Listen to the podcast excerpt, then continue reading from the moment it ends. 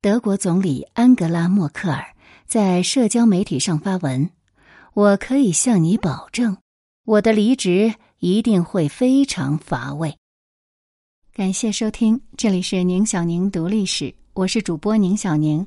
今天我们来关注安格拉·默克尔的十六年。文章来源：经济观察报观察家、经济观察网，作者陈继兵。现在，这位在国际政坛上乏味了十六年的女人，终于走到了政治生涯的倒计时阶段。在本月二十六号举行的德国联邦议会选举之后，新一届德国执政党和政府领导人将会产生。最近一段时间，德国的选战已经进入白热化。七月中旬，席卷欧洲西北部的百年不遇的洪灾以来。联盟党、社会民主党和绿党的三位总理候选人的选情异常焦灼和不明朗。不要说有谁能稳操胜券，就连比较明显的优势都看不到。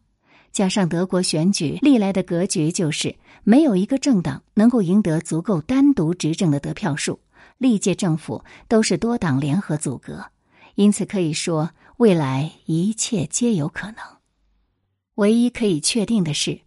这是一场不再有默克尔的大选。默克尔早在三年前就已经明确宣布，本次任期结束后将不再寻求继续连任，并且还让出了基民盟党主席的位子。所以，德国很快就将来到后默克尔时代。然而，向一段长达十六年的历史告别，显然不会是一件容易的事。没有了默克尔的世界政治，肯定会有所不同。但对于德国人甚至欧洲人来说，在未来相当长一段时间，他们仍将生活在默克尔的阴影中。与展望未来可能出现的变化相比，眼下德国人以及欧洲人更关心的是清点和梳理默克尔留下的政治遗产。二零零五年九月。默克尔领导的基督教民主联盟在大选中仅以几千票的微弱优势，勉强击败时任总理格哈德·施罗德的社会民主党。默克尔也因此成为联邦德国第八任总理。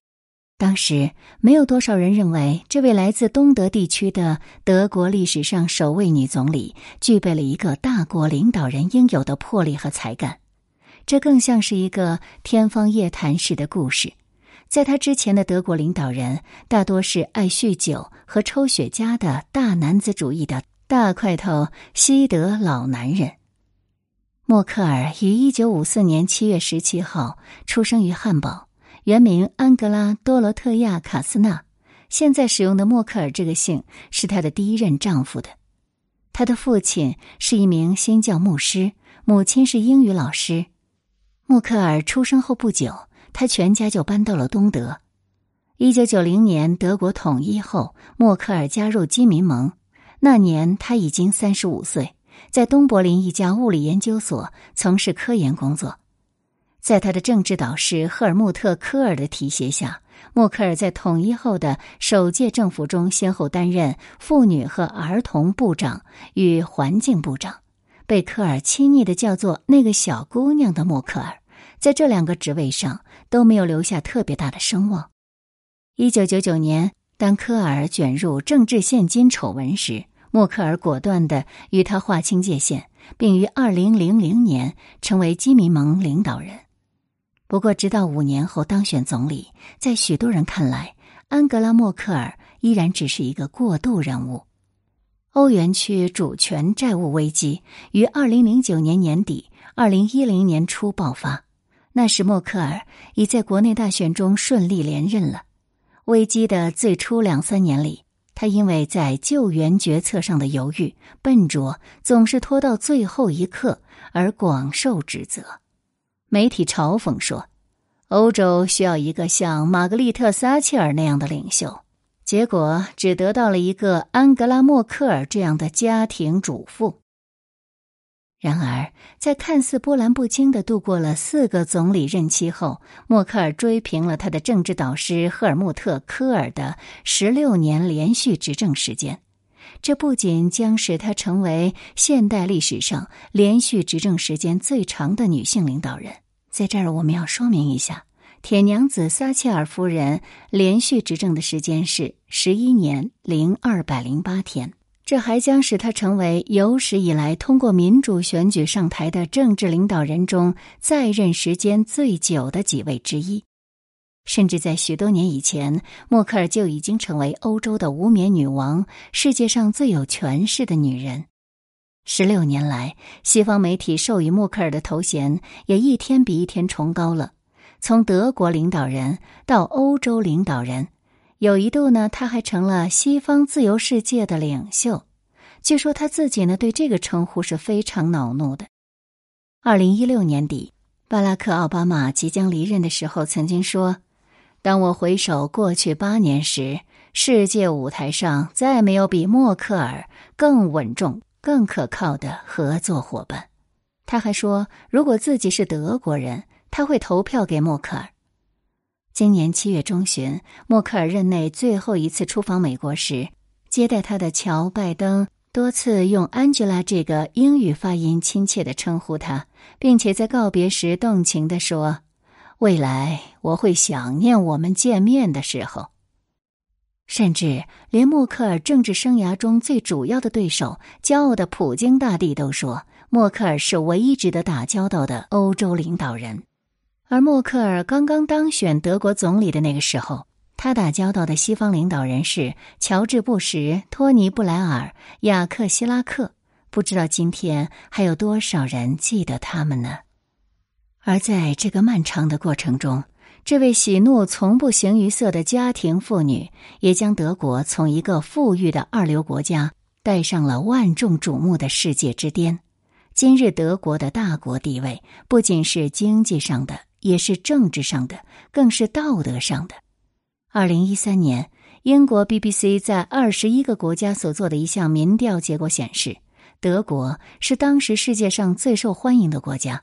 这项民调还显示，默克尔低调而令人印象深刻的领导风格，对德国在世人心目中的正面形象贡献良多。最令人吃惊的，不是默克尔所取得的这些惊人的政治成就，而是这些仿佛都是理所当然的。十六年来，柏林在欧洲的权威和影响力稳步增长。政治上冷漠而迟钝的德国人终于发现，自己的这位毫无光彩的领导人，实际上是整个欧洲的发号施令者。尽管他们和他本人都并不享受这样的结果，可事实就是，今天的人们已经不敢想象，一个没有默克尔的德国和欧洲会是怎样的。德国媒体在二零一四年年底所做的一份民调显示。有相当多的德国民众认为，默克尔是比昔日拿破仑成就更大的欧洲领导人。在德意志联邦共和国七十多年的历史上，有三位领导人将会因为他们的不朽功勋而永载史册：康拉德·阿登纳，在共和国新生之初，通过加入北约、锚定与美国之间的跨大西洋同盟关系。实现与法国的百年和解等一系列大战略，将战后德国牢牢定位于西方，从而解决了生活在中欧的德意志民族数百年来摇摆不定的政治身份认同。维利·伯兰特，他则将视野转向东方，他主动向二战时遭到德国侵略的东欧国家请求谅解，并寻求与苏联缓和。伯兰特在华沙以下跪的方式做出向犹太人悔罪的一幕，已成为世界现代史中的定格场景。赫尔穆特·科尔，他主持了分裂的德国的重新统一。上一次这样的统一要追溯到一八七一年德意志帝国的建立。科尔还带领德国加入了欧元区，将欧洲一体化大大向前推进了一步。而现在。当安格拉·默克尔即将离开的时候，如果人们细致而严苛的审视他的时代，就自然会提出这样一个问题：默克尔又将因为什么而被铭记呢？默克尔担任德国总理的十六年是不折不扣的危机时代，从华尔街金融危机到欧元区主权债务危机，从俄罗斯吞并克里米亚到自中东北非汹涌而来的难民潮。从旷日持久的英国脱欧之战，直到新近的新冠疫情大流行，但是默克尔成功的把这个残酷动荡的外部世界同德国民众隔绝开来。也许很多年以后，德国人仍会记得这段平静而美好的黄金时期，经济持续繁荣增长，社会前所未有的稳定。自二零零五年至今，德国的失业率从超过百分之十一下降到低于百分之四。最近十年里的大多数年份，联邦财政都有数百亿欧元的盈余。如果拿它同债台高筑、危机四伏的其他西方国家，甚至包括美国相比，这样的成绩就更加令人印象深刻。凭借这份成绩单，默克尔和他的政党在国内巩固了权力。连续赢得了之后的三次选举，而且在民粹主义浪潮席卷整个西方世界的二十一世纪第二个十年里，德国成功的抵御了政治极端势力的侵扰。今天，甚至大多数德国人自己都不相信这样的黄金时刻将会继续保持下去。而在应对上述危机的过程中，默克尔本人的地位也变得越来越重要。德国的形象也变得日益高大和有力，与十六年前相比，今天的德国要自信和外向得多，越来越多的投入世界事务。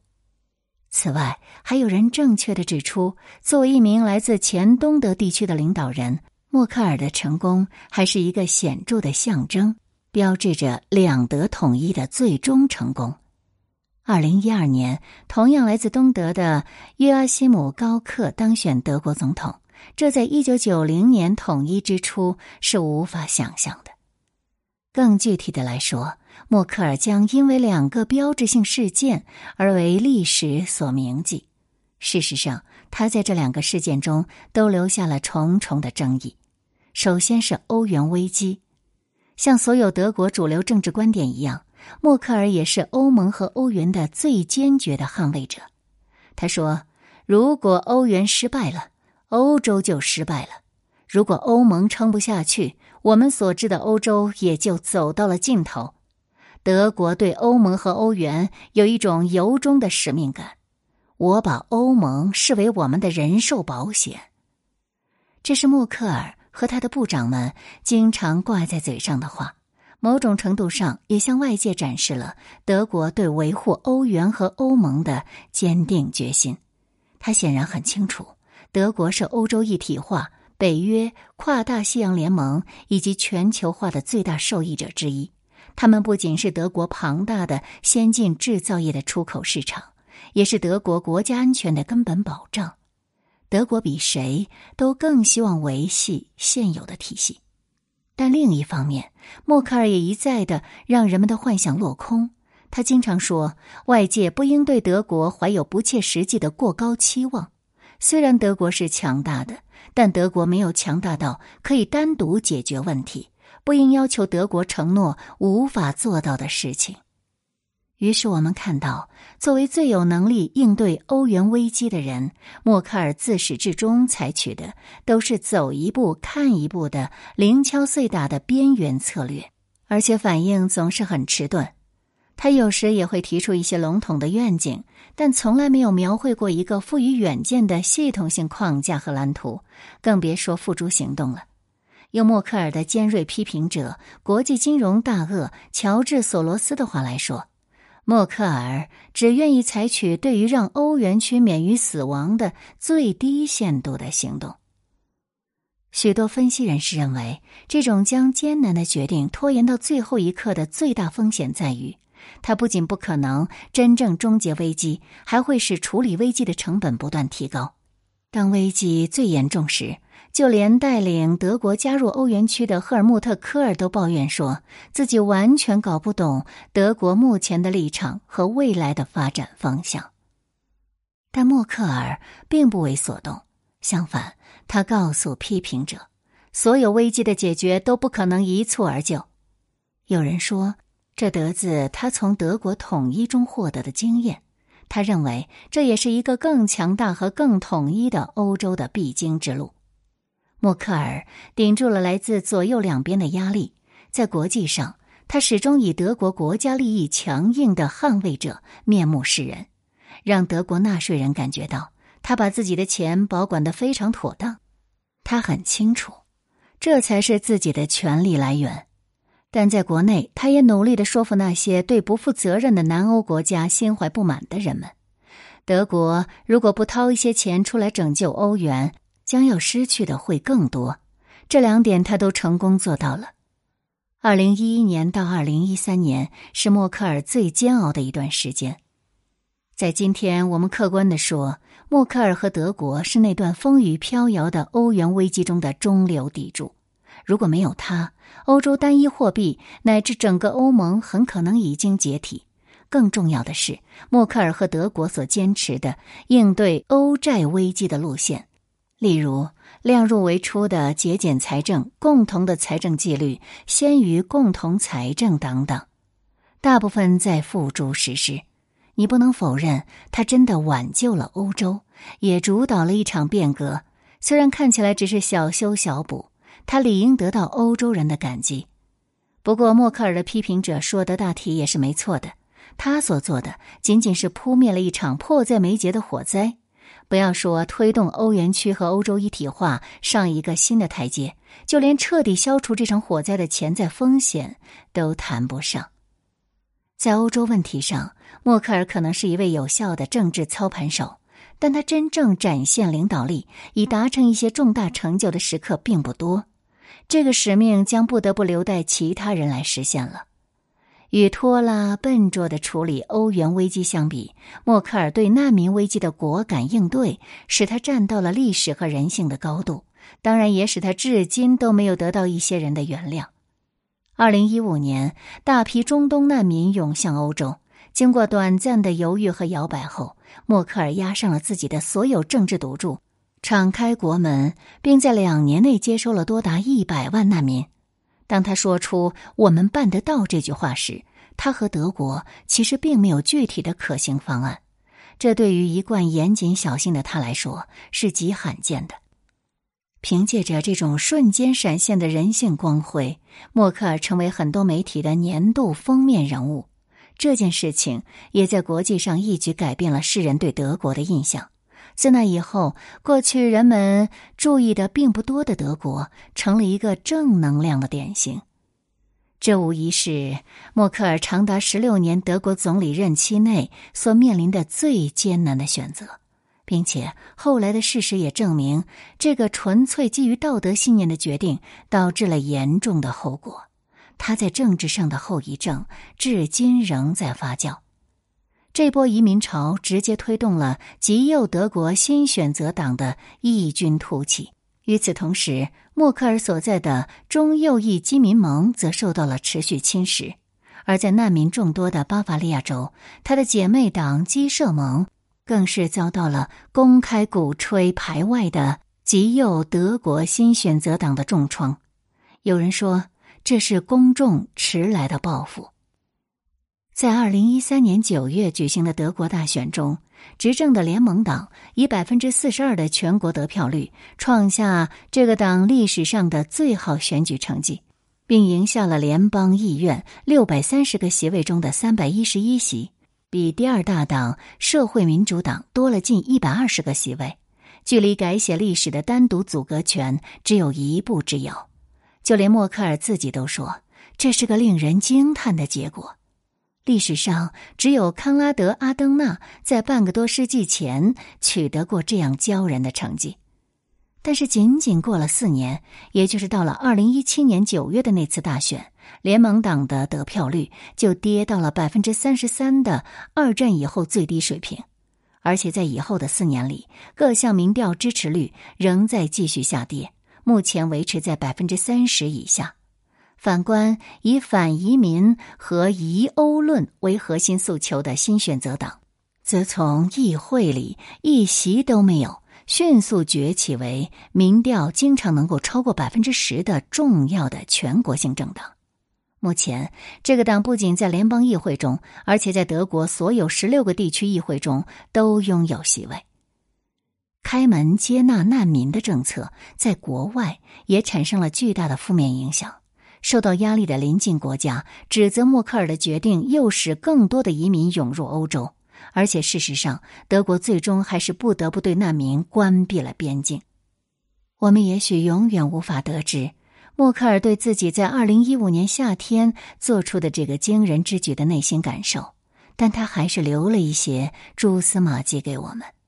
在做出这项决定之前，他曾说：“将这个任务看成是对欧洲的历史考验，并不夸张。”而在宣布这项决定的时候，他说：“是时候翻开新的一章了。”稍后，面对源源不断的批评的声音，他曾这样表态：“如果我们现在必须开始为以友善态度应对紧急情况道歉，那么这不是我的国家。”可是，一年多以后，他明显放低了身段。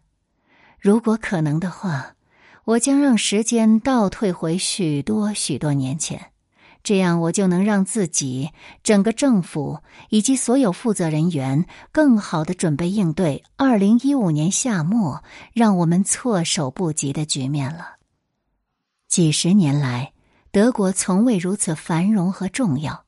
默克尔也依然是深受德国和世界欢迎的政治家，这让他能够充满尊严的离去。然而，正如之前我们说过的，默克尔领导的政府眼下却并不受拥护。在大选仅剩下三周都不到的时候，他的民调支持率仍没有止住下滑的趋势，许多不满正在暗暗滋长。其中最重要的是。在默克尔长达十六年的统治中，他将德国政治以及自己的政党牢牢的控制于中间路线。他所践行的是一种共识主义。在他执政的前期，这是一套大获成功的策略。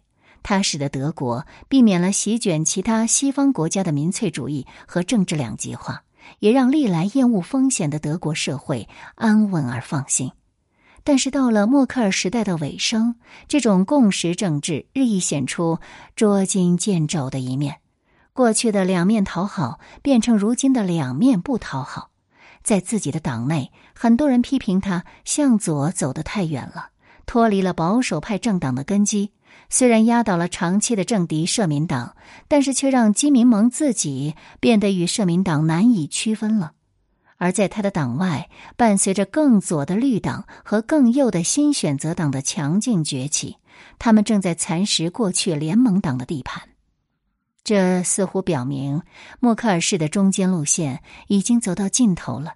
在全球性的政治两极化趋势之下，就算德国也很难免疫。在没有默克尔的未来的德国，政治妥协将是一项越来越艰难的任务。除此之外，默克尔执政十六年的成就之下，也掩藏着诸多败笔。也许德国的确从未像今天这样繁荣和稳定，但在一些人看来，这是牺牲了未来的结果。作为世界第四大经济体，这些年来，德国保持了高增长、低失业率，民众生活水平稳步提高，政府财政也出现令人艳羡的盈余。然而，默克尔虽然推行亲商的经济政策，但作为右翼的他，并没有改变德国的过度监管和谨慎行事的商业文化，这会扼杀创新和冒险精神。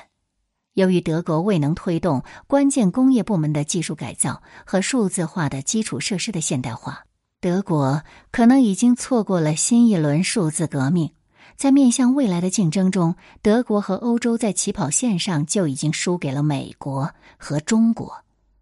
默克尔有时也会公开提及欧洲急需的一些经济改革，诸如形成数字单一市场、推进银行业联盟、整合金融市场等等。例如，他曾说，欧盟应该识别自己所缺乏的技术能力，然后迅速采取行动填补空白。他说。我认为芯片应该在欧盟内部进行制造，欧洲应该拥有自己的能够无限扩大规模的巨型企业，应该能够生产电池。他还曾援引欧盟通用数据保护条例的例子来说明，欧洲应该在未来的数字经济领域成为一个规则制定者，而不是规则接受者。然而，一如在许多重要的战略性问题上的惯常表现，他在这些方面都没有什么系统性的蓝图，也很少花力气推动持续的行动。因此，如果要做一个浓缩的概括，我们或许可以这样对默克尔进行盖棺定论：在默克尔治下，德国各方面过得都不错，欧洲也避免了一场几乎不可避免的灭顶之灾。但是默克尔并没有带领德国和欧洲为迎接未来的挑战做好充足准备。默克尔自己曾经说过：“我专注于我的工作，这是政治家的优秀品质，尤其是与当今世界上那些只会挑动民众分裂的夸夸其谈的民粹主义政客相比。”然而，如果一个被众人寄望制定战略的政治家仅满足于做好眼前和手头的工作，那么他就不可能成为历史的主角。